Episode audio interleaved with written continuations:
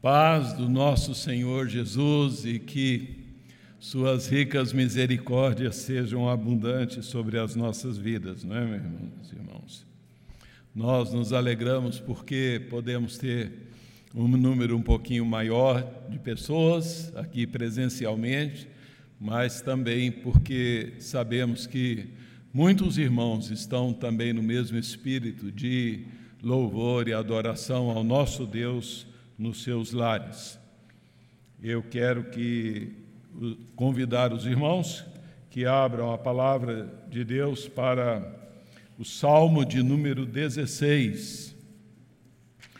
Este será o texto que nós faremos a leitura para a nossa apreciação, meditação na palavra de Deus.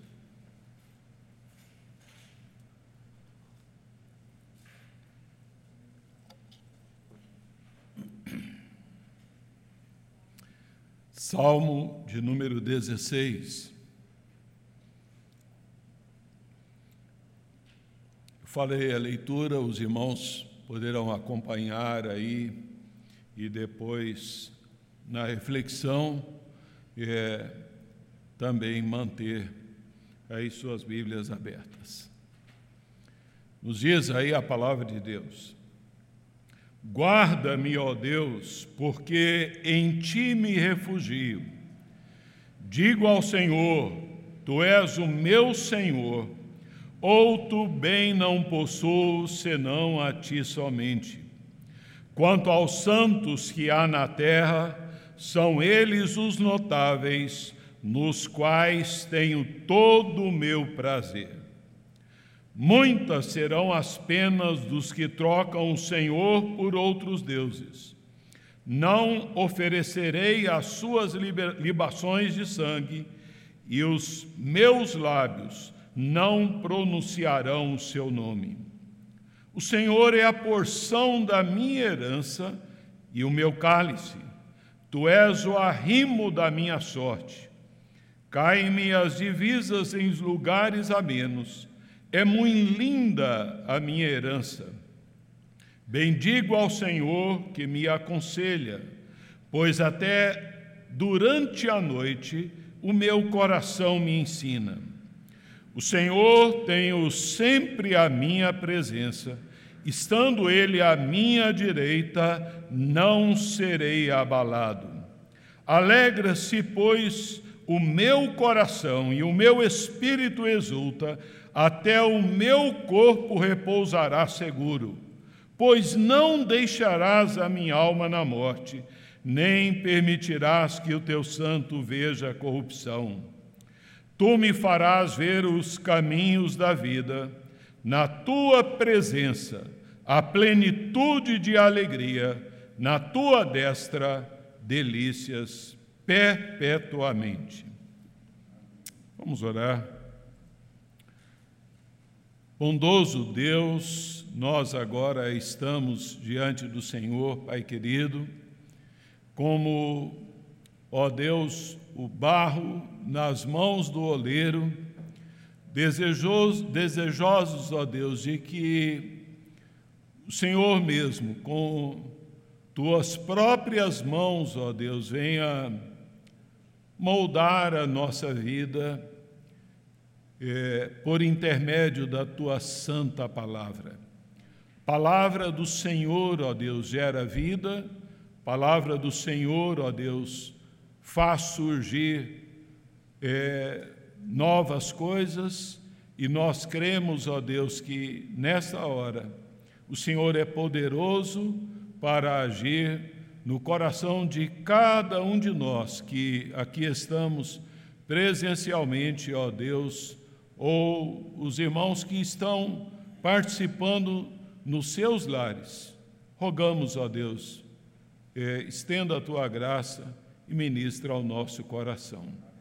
Nós lhe rogamos no nome do Senhor Jesus de Nazaré. Amém. Como já foi partilhado hoje, terceiro domingo de maio é então o Dia do Jovem Presbiteriano. Nós sabemos que o trabalho presbiteriano no Brasil é, vem sido contemplado pelo desempenho valoroso é, da presença de jovens, jovens sérios que amam ao Senhor, que buscam ao Senhor. Inicialmente não havia uma sociedade de jovens e ah, eles atuavam então na, em associações de moços evangélicos.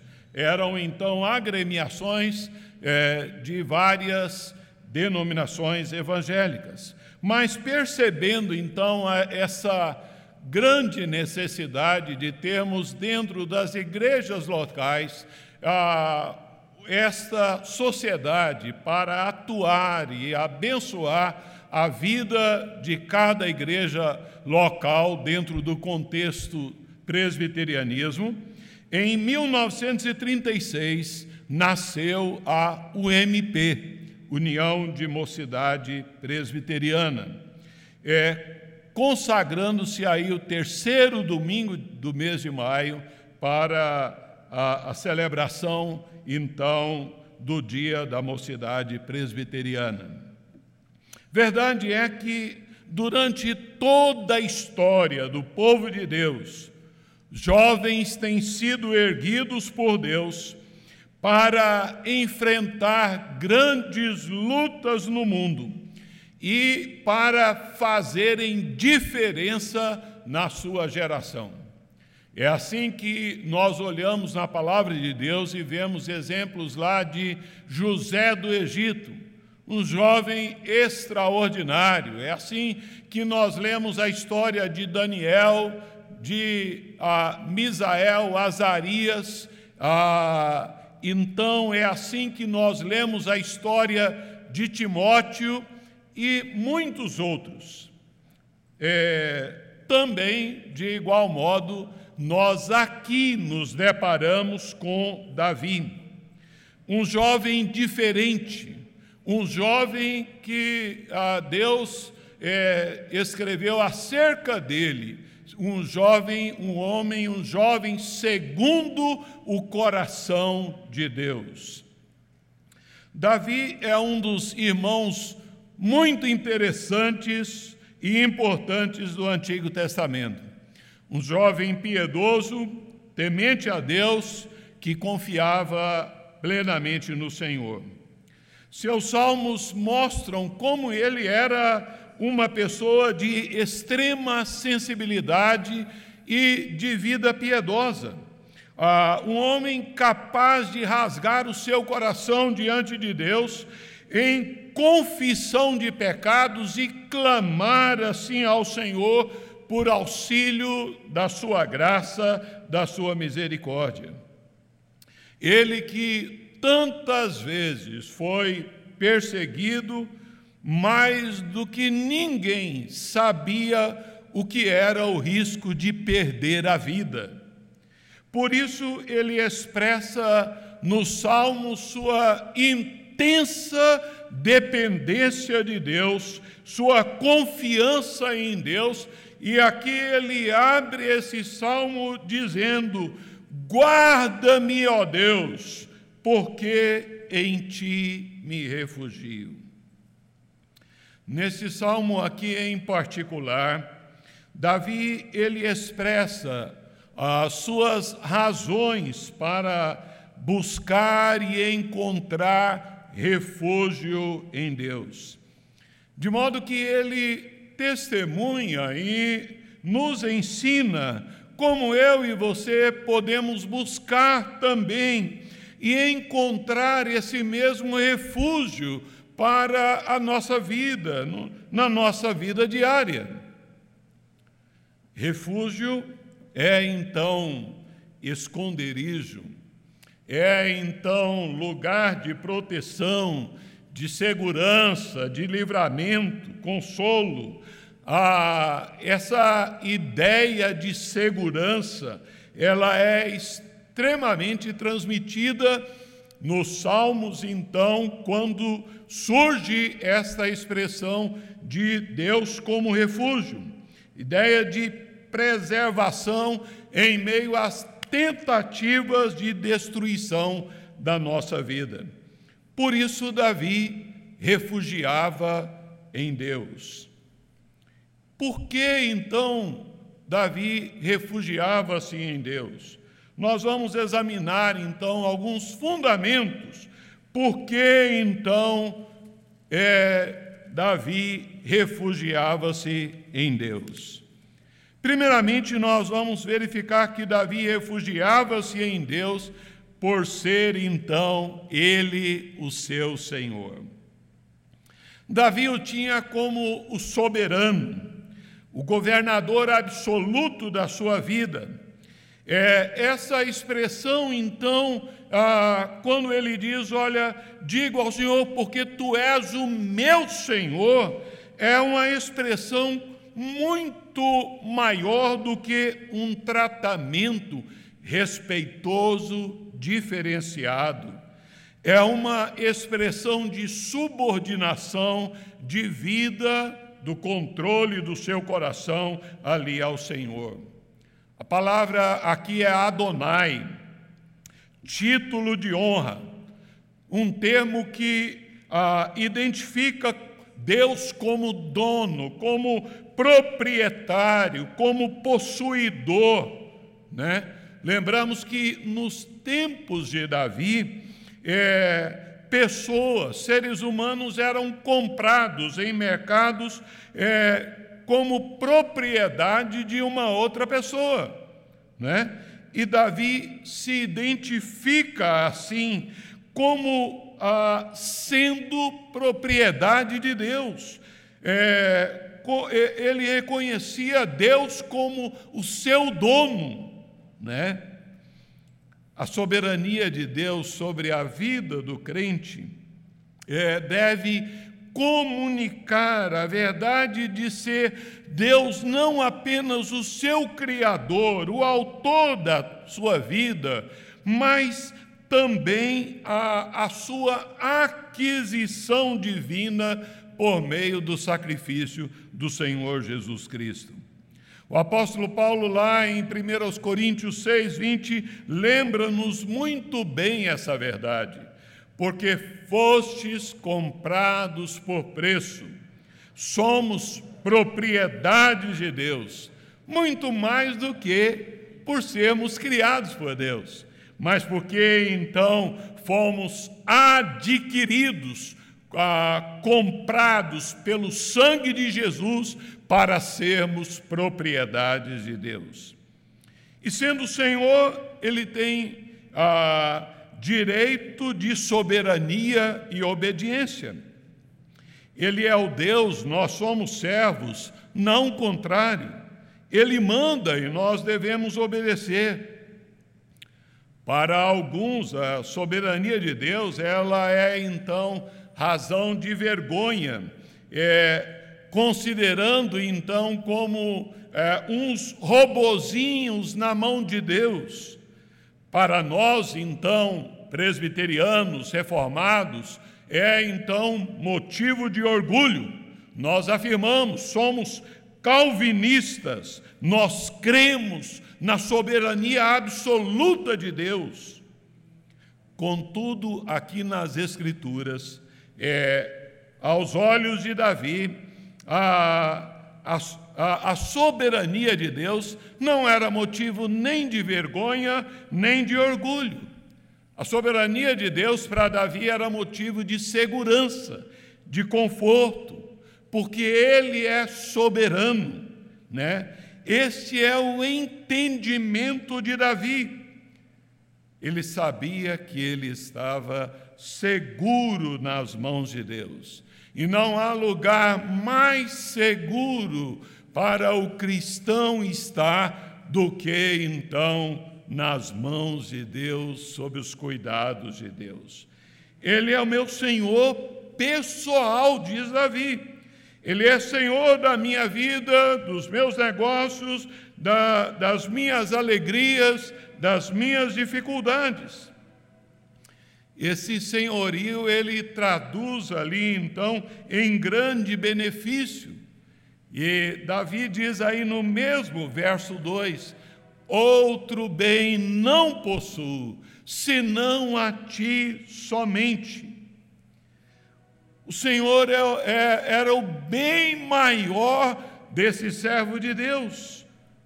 O nosso mais elevado privilégio, irmãos, da vida é conhecer a Deus por intermédio de Jesus Cristo. Nós cantamos com grande alegria, né, um cântico. Tu és soberano sobre a terra, sobre os céus tu és Senhor, absoluto. Tudo que existe acontece, tu sabes muito bem. E apesar desta glória que tens, tu te importas comigo também. Né? É, é, é essa, esse senhorio pessoal que é, não só Davi desfrutava, mas na verdade todo servo de Deus, homem e mulher, jovem então ou criança, deve desfrutar acerca da presença do senhorio de Deus. Davi diz lá no Salmo 40: O Senhor se inclinou para mim e me ouviu quando clamei por socorro. Ele é meu Senhor. Então Deus atenta, é, é, como nós cantamos no cântico, né? É, ele se importa comigo também. Deus se importa com cada um dos teus servos pessoalmente, particularmente. Mas, sendo Ele o nosso Senhor, nós devemos obedecê-lo. Em Lucas 6, 46, quando o Senhor Jesus relaciona a, a árvore com seus frutos, e ele é, diz que não espera outro resultado da árvore boa que ela produza fruto bom. Então, e esperando esse fruto, Jesus diz: Por que então vocês me chamam Senhor, Senhor, e não fazem o que eu vos mando? Jesus, Ele é o Senhor da nossa vida, Ele é o seu Senhor. Davi então se refugiava em Deus porque Deus era o seu Senhor. Mas ele refugiava em Deus também porque ah, Deus era ali a sua herança. Nos diz aí no verso 5: O Senhor é a porção da minha herança. Outras traduções dizem: Tenho uma bela herança, ou é magnífica a minha herança ou a minha herança é a mais bela. A expressão de grande alegria por causa da herança recebida é uma alusão a Canaã celestial. Não é? Ah, é, é, é, herança, nós sabemos que é, é coisa de um futuro próximo ou um futuro remoto ainda não está nas nossas mãos, mas é absolutamente certa. É algo para ser gozado em sua plenitude, não no presente, mas daqui então a algum tempo. Mas nada impede que ah, essa herança seja antegozada a agora durante o período da espera. Uma mulher grávida, ela está segura do seu filho lá então no seu ventre, mas ela ainda não pode tocá-lo, ela não pode segurá-lo no colo, ela não pode vê-lo, mas ela tem a certeza do seu filho. Assim é com respeito também à herança que temos. Nós temos então essa herança no Senhor. A herança humana, ela vem é, naturalmente com a morte dos pais, mas sendo Deus eterno, a nossa herança é eterna. O crente precisa estar convicto de que ele é herdeiro de Deus, Romanos 8, 17, que ele é herdeiro da promessa, Hebreus 6, 17, que ele é herdeiro do reino prometido, Tiago 2,5, que ele é herdeiro da graça de vida, 1 de Pedro 3,7. Ele precisa então saber que mais ainda ele é então co-herdeiro com Cristo Jesus. E, e, com Ele nós estamos assentados nos lugares celestiais. Davi, ele está então afirmando, é, declarando de toda a sua alma que Deus é tudo de melhor que ele tem nessa vida. Ah, que Deus é precioso para ele, é sua herança mais preciosa, mais desejada da sua alma. Colocar Deus no centro da vida é, dessa maneira não é exagero, ah, é uma obediência simples ao Evangelho. A eternidade de Deus garante a eternidade da nossa herança. É por isso que ele diz assim, no, do verso 6: é, é muito linda a minha herança, ela é amena, ela é agradável e bela ao mesmo tempo, o que torna imensamente desejável, ah, porque esta herança é o próprio Deus. Se Ele é a minha herança, eu devo aguardá-lo com grande expectativa, não é? Mas além então de que Deus seja a herança de Davi, ele refugiava-se também em Deus, porque ele era o arrimo da sua sorte. No verso 6, Tu és o arrimo da minha sorte, tu sustentas a minha vida. O arrimo é aquele que assume o sustento da casa na morte dos pais. Arrimo de família, então filho. Daí a, é, a expressão, essa expressão, arrimo de família, é aquele que dá garantia, que vai trabalhar para bancar então a provisão, é, o sustento, o peso dos outros. É, sem o arrimo não há segurança. No Salmo é, 27, versículo 10, Davi também ilustra essa verdade do arrimo. Ele diz: Porque se o meu pai e a minha mãe me desampararem, o Senhor me acolherá. Né? Eu estou guardado, Ele é o arrimo, Ele é a minha proteção. Um muro de arrimo é um muro de sustentação. Eu construí lá num terreno que eu tenho um muro que tem então cinco metros de arrimo. É, é, é um arrimo é um ponto de apoio que segura então ali é, no meio de ah, tantas lutas. É, o que tranquiliza e acalma o coração desse servo de Deus era então saber que ele tinha suporte, que ele tinha apoio em Deus, que ele tinha arrimo que então lhe dava sustentáculo para todos os embates da vida. Mas ele diz também é, que se refugiava em Deus, porque Deus era o seu conselheiro. Versículo de número 7. Bendigo ao Senhor que me aconselha, pois até durante a noite o meu coração me ensina. Ele está então contando com a presença de Deus ao seu lado é um aconselhamento então presente, muito maior do que uma coerção.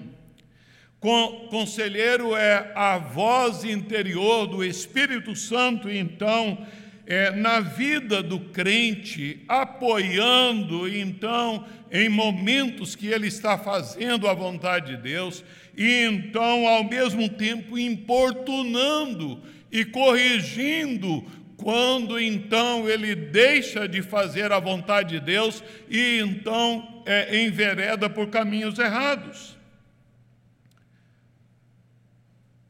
Deus, ele nos aconselha, ele nos aconselha então, mostrando-nos o caminho que leva à vida, que leva à glorificação é, de Deus, ele nos aconselha por meio da Sua palavra.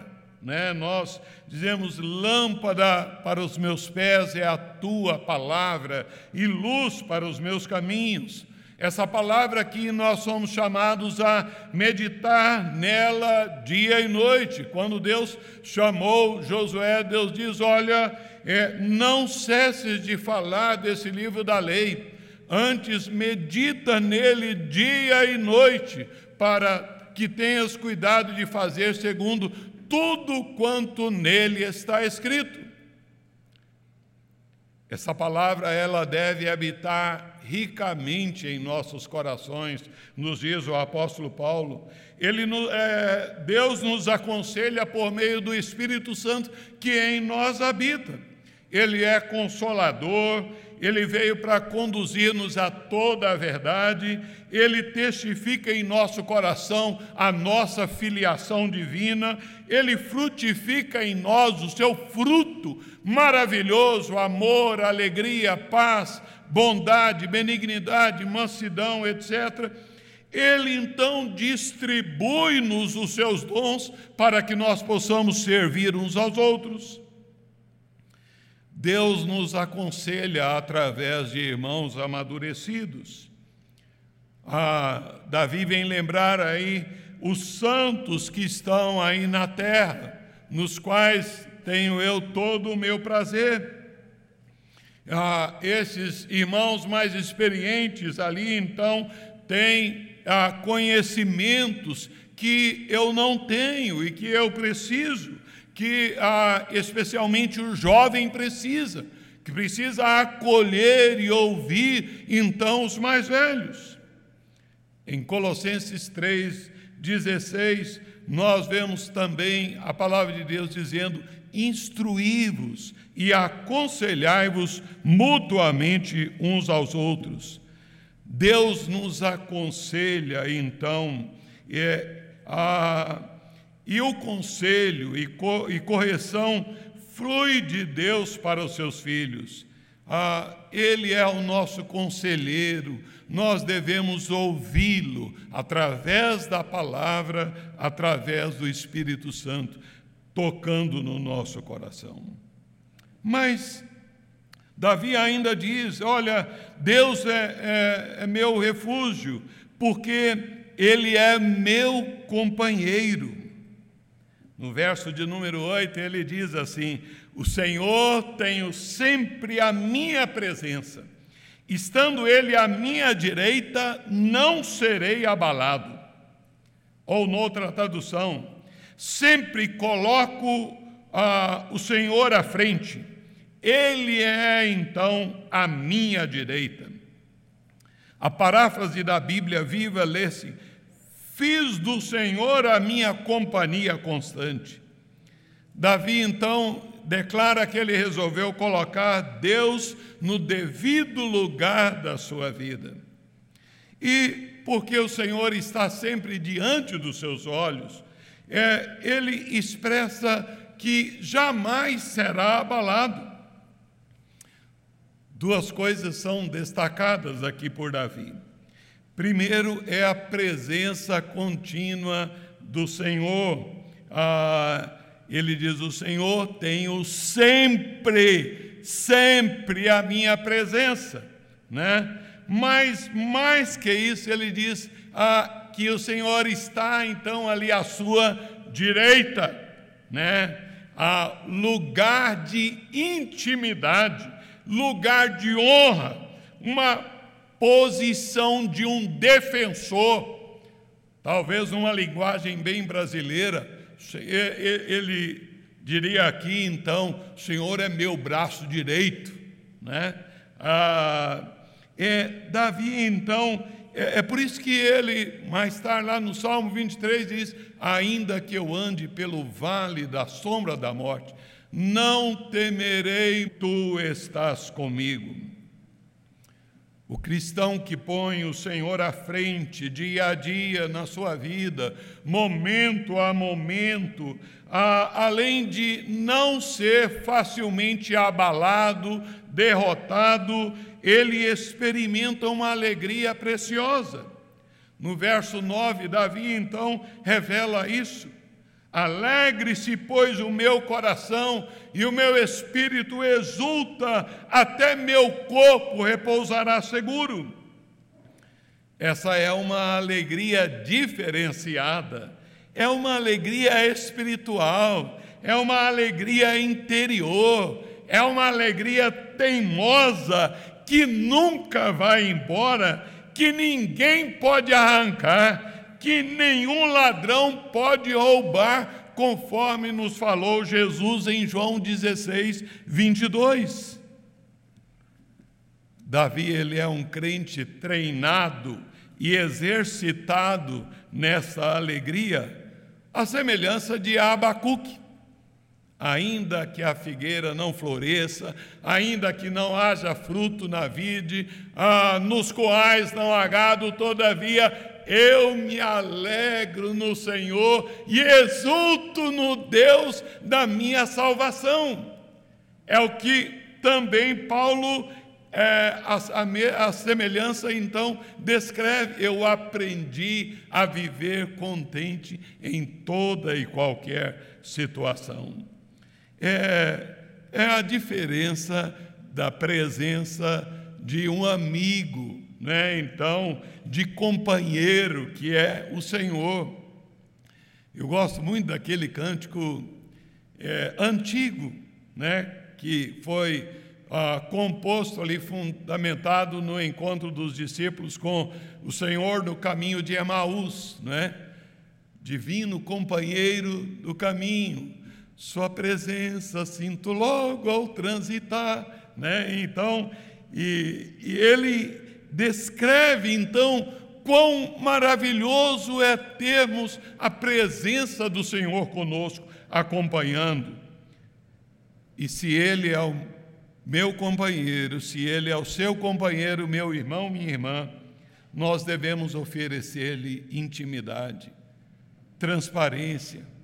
Então, a, a, a caminharmos com Ele. Por fim, então, Davi refugia-se no Senhor, porque Deus é também o seu Salvador. No verso 10 ele diz: Pois não deixarás a minha alma na morte, nem permitirás que o teu santo veja a corrupção. Outra tradução diz: Tu não me abandonarás no sepulcro, nem permitirás que o seu, teu santo sofra decomposição. Nós sabemos que esse é um salmo messiânico, e ele está referindo-se aqui de uma maneira bem é, específica acerca da ressurreição do Senhor Jesus. Mas precisamos lembrar aqui que a morte é, é o Seol, ou lugar então da habitação dos mortos, de acordo com a terminologia do Antigo Testamento.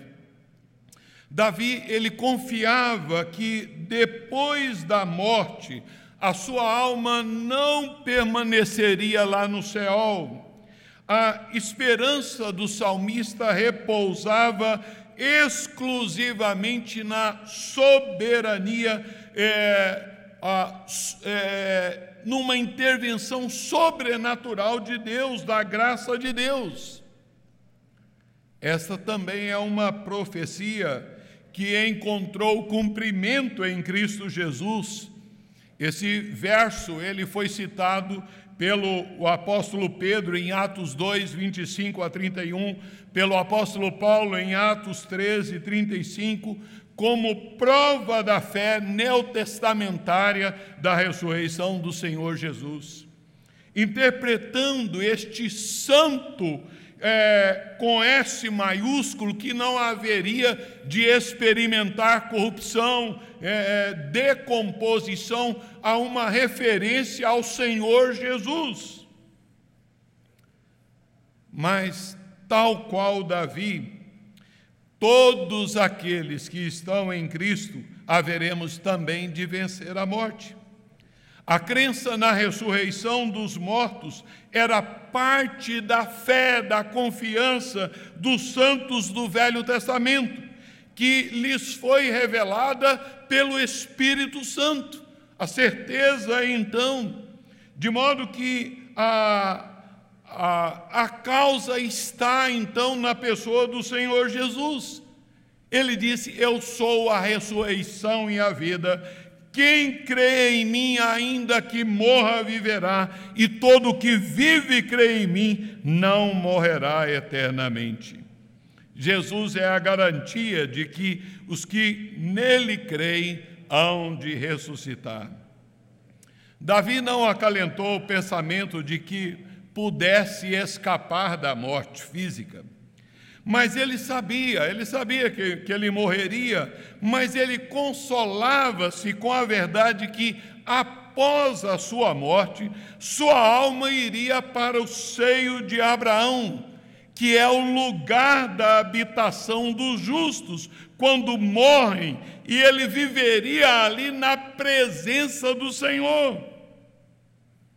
Ele está dizendo que ele seria capaz de enfrentar a morte com o coração alegre, que um dia ele teria um corpo glorificado. Esses versos, eles então nos ensinam é, duas verdades básicas acerca da ressurreição. Quem morrer na fé não ficará morto, mas haverá de ressurgir. Quem está vivo hoje e crê no Senhor Jesus não morrerá para sempre, porque ele ressuscitará. E então, se ah, ele é o seu Salvador, ah, é, se ele é o nosso Salvador, nós devemos entregar a ele a direção da nossa vida. Concluindo então, ele vai lá no versículo 11 e diz: Tu me farás ver os caminhos da vida, na tua presença há plenitude de alegria, na tua destra delícias perpetuamente. Um servo de Deus disse o seguinte sobre esse versículo: Diz ele, este versículo é insuperável pela beleza da perspectiva que desvenda em palavras de máxima simplicidade. Aquele que crê no Senhor Jesus tem a garantia da futura felicidade perpétua na presença de Deus. Com Ele nós veremos o caminho da vida, não o caminho dessa vida aqui, mas os caminhos da vida eterna, morando com Ele na eternidade, no lugar que Ele reservou para esse fim, que Ele então foi preparar. E é muito precioso ah, quando nós lembramos que futuramente não será Ele quem estará então do meu lado, do seu lado, mas é, na verdade, seremos nós, é, serei eu e você que estaremos ao lado dele, lá então no lar celestial. Um dia Deus nos chamará à sua presença, mais cedo ou mais tarde, e com ele as delícias jamais acabam. Em nossa existência, nós experimentamos coisas deliciosas, prazerosas na vida, a companhia de pessoas, de queridos. Nós experimentamos então ah, delícias de paisagens, de lugares lindos, do desfrute de comermos e degustarmos então um alimento delicioso, mas é, essas delícias têm é, valor temporário, breve, né? Ah, há um limite, mas a presença de Deus, na presença de Deus, as delícias jamais acabam, elas são eternas. Note aí que Davi diz delícias, né? no plural, ah, não é então delícia, mas muitas delícias. Davi ele expõe então aqui suas razões para encontrar refúgio em Deus, porque Ele é o meu Senhor. Deus é o objeto da sua confiança e esperança em tudo porque Ele é a minha herança, porque Ele é o arrimo da minha sorte, porque Ele é o meu conselheiro, porque Ele é meu companheiro, porque Ele é meu Salvador. Meu irmão, minha irmã, a jovem presbiteriano, quais são as fontes da sua segurança? Você tem. Ah, buscado refúgio em quê? Devido à nossa fragilidade por causa do pecado, como participamos no sermão do reverendo Misael pela manhã, fragilidade pessoal, familiar, nós precisamos de algo superior, grandioso, para nos dar proteção, é, para que nós possamos refugiar um bunker seguro. E esse refúgio nós só podemos encontrar em Deus.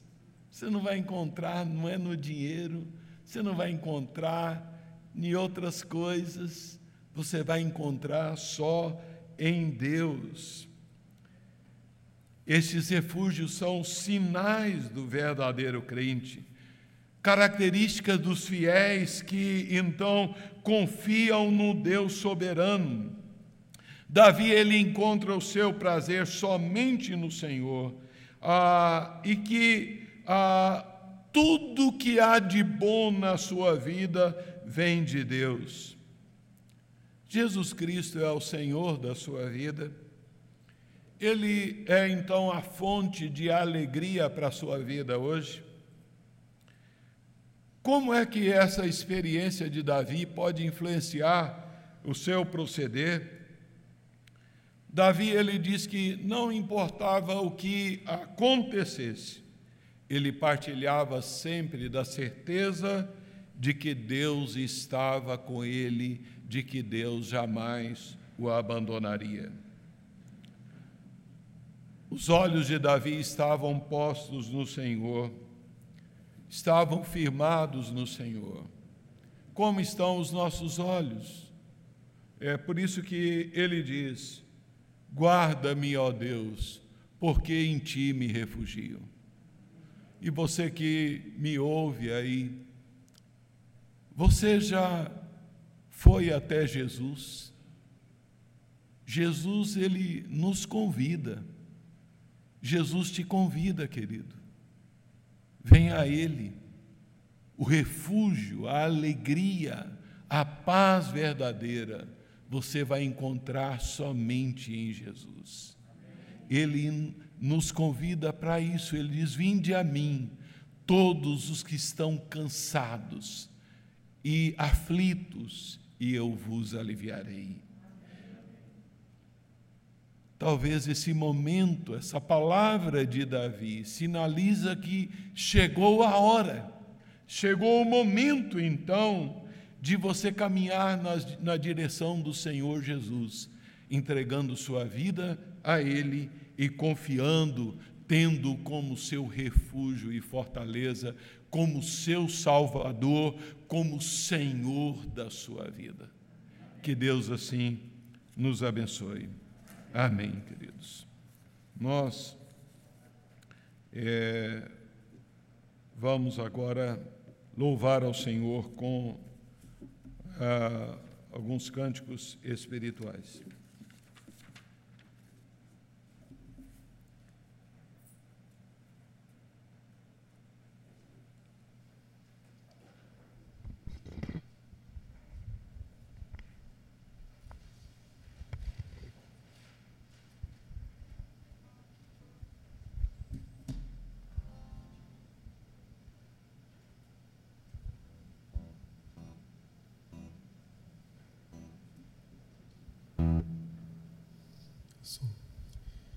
Convido a igreja a se colocar de pé.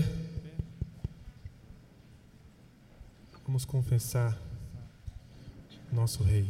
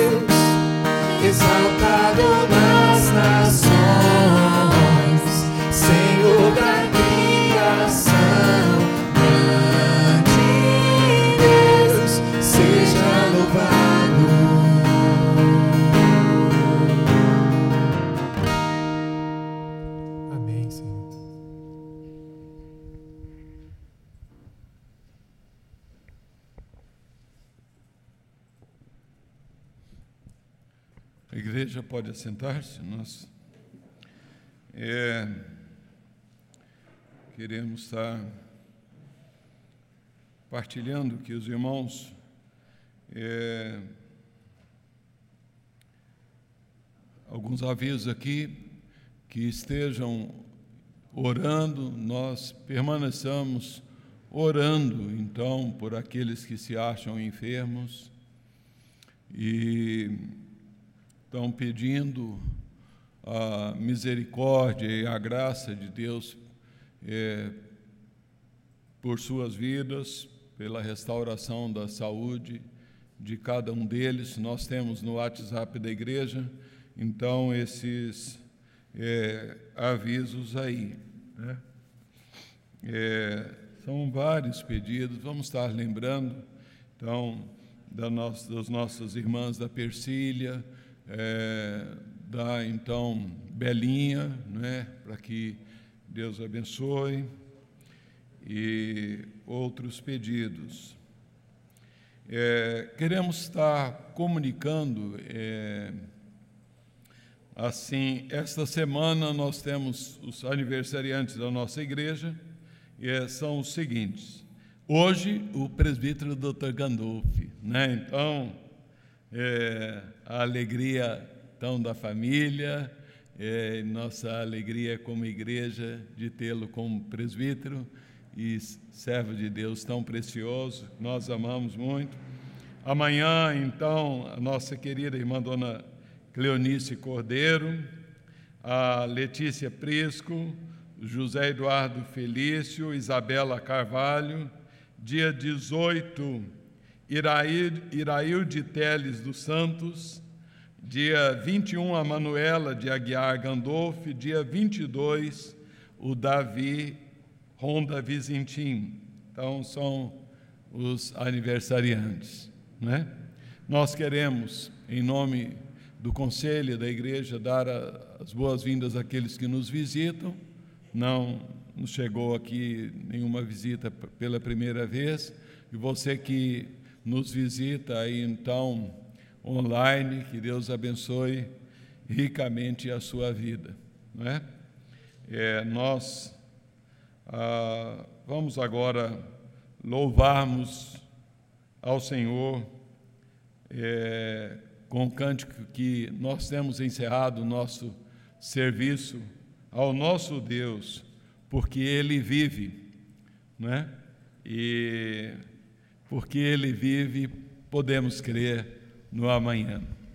Vamos colocar-nos todos em pé, você também aí no seu lar, vamos louvar ao Senhor por essa grande verdade maravilhosa que envolve a nossa vida, não é?